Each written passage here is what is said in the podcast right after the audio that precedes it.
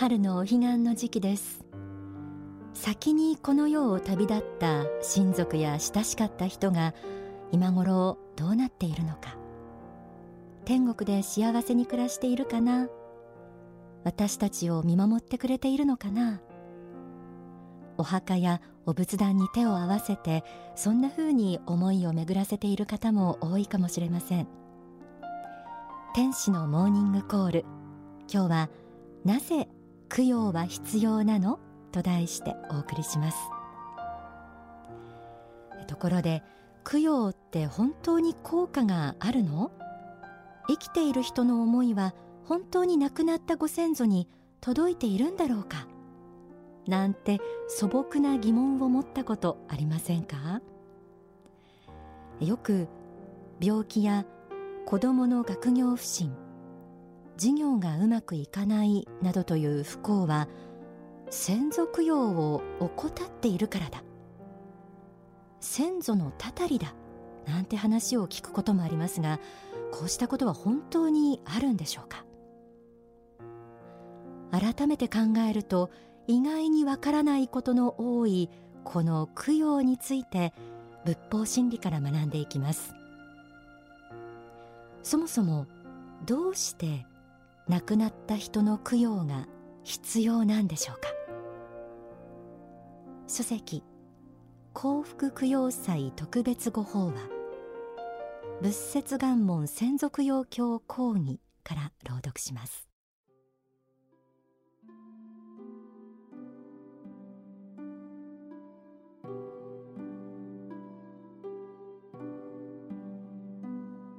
先に死んだ肉親は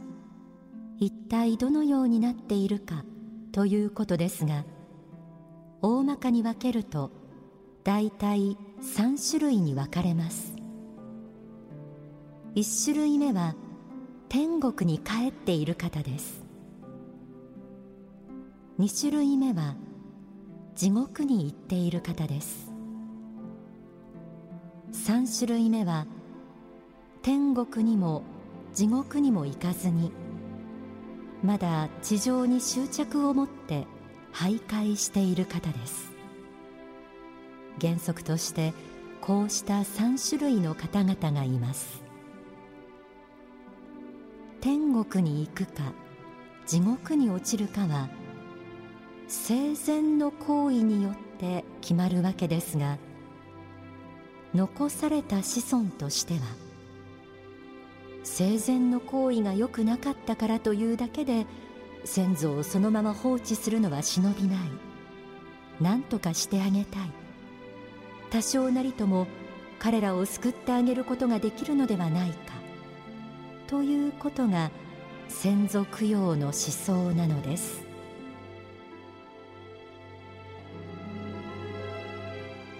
幸福の科学では人間は永遠の生命を生きる魂であり誰しも本来の世界であるあの世からこの地上に生まれさまざまな経験を通して学んだ後またあの世の世界へと帰っていくと説かれています。そして大まかに分けると生前神や仏の心にかなう正しい生き方をした人は光り輝く天国へ。逆に神や仏の心にかなわない生き方をした人は反省のためひとたび地獄に赴くと言います。また肉体がなくなってもまだ成仏することなくこの世にとどまっている場合もあるようです。これは霊的真実として知っておかなければなりません。ただまっすぐに天国へ帰れなかったとしても自分の過ちを悟り反省することで成仏し天国に帰ることができます。このきっかけを与えるのが先祖供養という行為。仏に祈り愛する個人に反省のよすがを与えるところに先祖供養の意味があると仏法真理では説かれているんです。もし先祖が迷っているのなら何とか救ってあげたい。こうした愛の思いを通して残された子孫があの世の人の成仏を助けることができる。というわけです。その供養の際に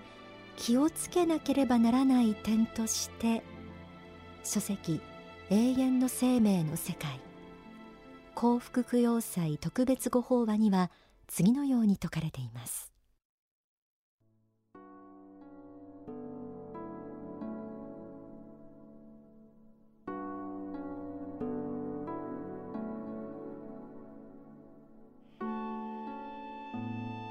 先祖を供養したいという子孫の念が愛念として実る場合は良いのですがそうではない場合があります。それは子孫の側生きている人間の側が何とか救われたくて供養している場合です。生きている人は自分が幸福になりたいがために先祖供養をしたとしてもそのようなもので本当は幸福になれるものではありません。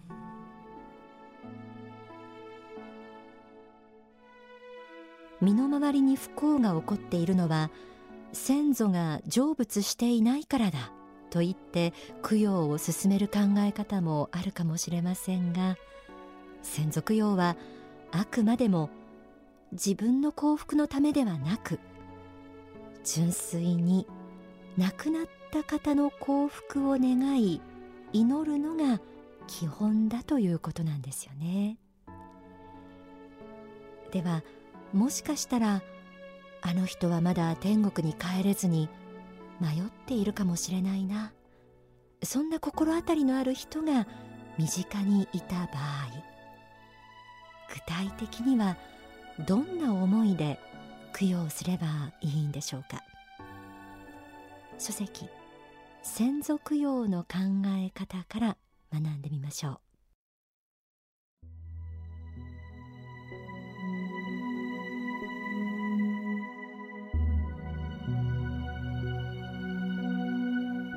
先祖や身内に不成仏霊がいる場合には次のように諭すことです。あなたが今苦しんでいるのは生前の自分自身の思いと行いによるのです。数十年の人生における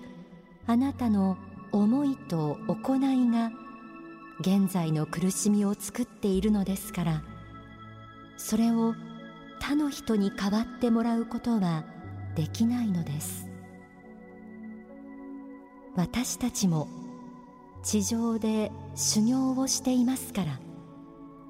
あなたもそちらでしっかりと修行を積んでください。知ることは力です。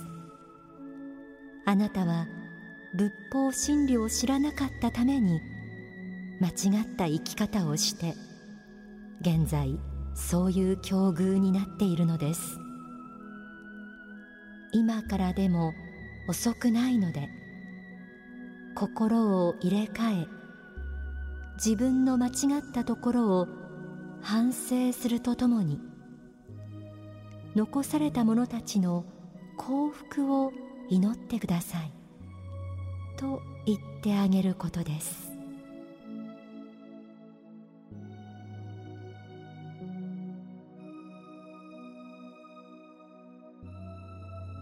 天国へ行くか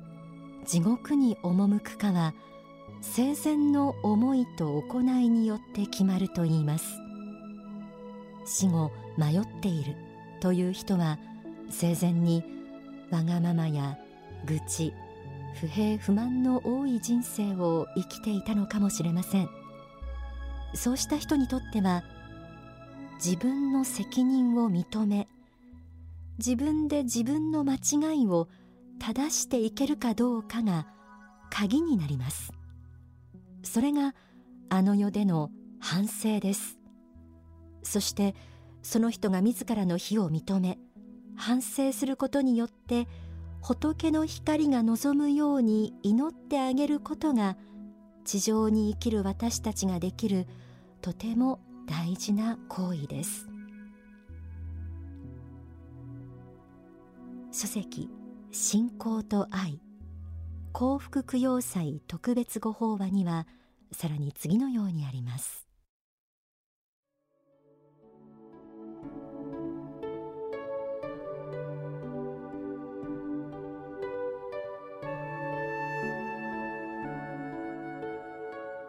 正しい意味での供養とは一体何であるかと言いますとそれはまず供養する側すなわち生きている人間自身が真実の人生に目覚めることです。この世において仏心の心を我が心として幸福に生きている人間でなければ救えないということです。仏法真理の学習をして日々精進していると皆さんの心の中に光の蓄積ができてきます。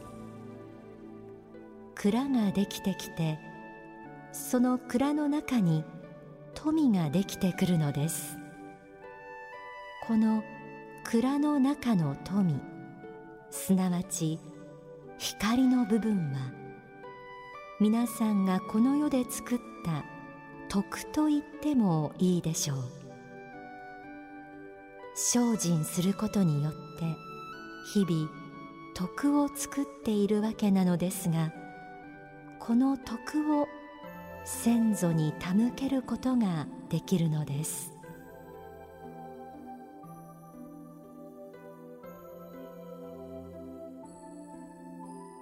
信仰に目覚め自らの心を磨いていくことで手向けられる光の量も大きくなっていくということです。またそのように精進する姿が個人にとって正しい生き方を学ぶ悟りのよすがとなっていくのかもしれません。そうした意味ではお彼岸やお盆の時期というのは私たち自身の心を振り返る機会でもあると言えるのかもしれません。ではここで大川隆法総裁の説法をお聞きください。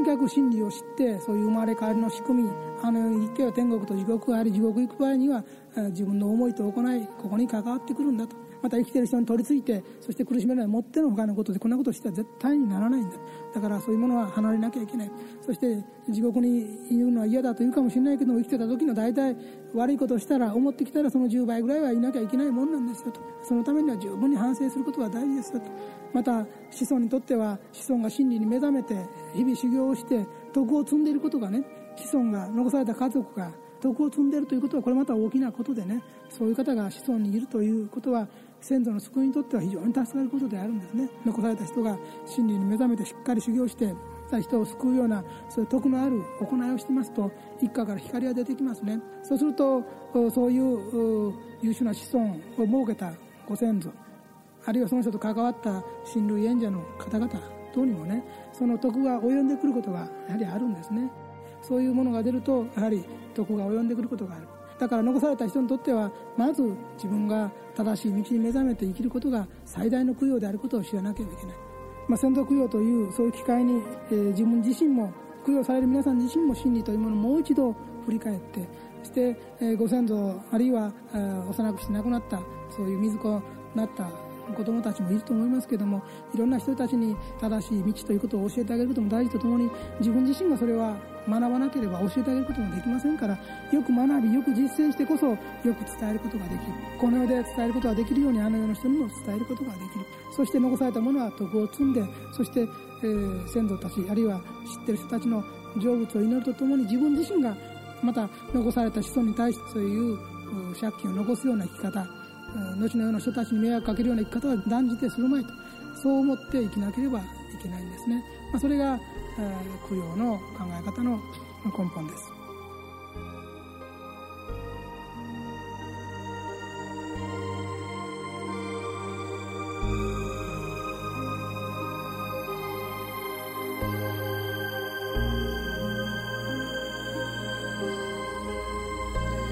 お聞きいただいた説法は書籍先祖供養の考え方に収められています。幸福の科学支部拠点では3月17日日曜から19日火曜にかけて春の幸福供養大祭を開催します。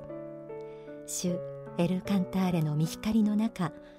あの世の縁ある書霊の幸福を心から祈ります。どなたでもご参加になれます。春の幸福供養大祭。詳しくは番組の最後にご案内しているお近くの支部拠点までお問い合わせください。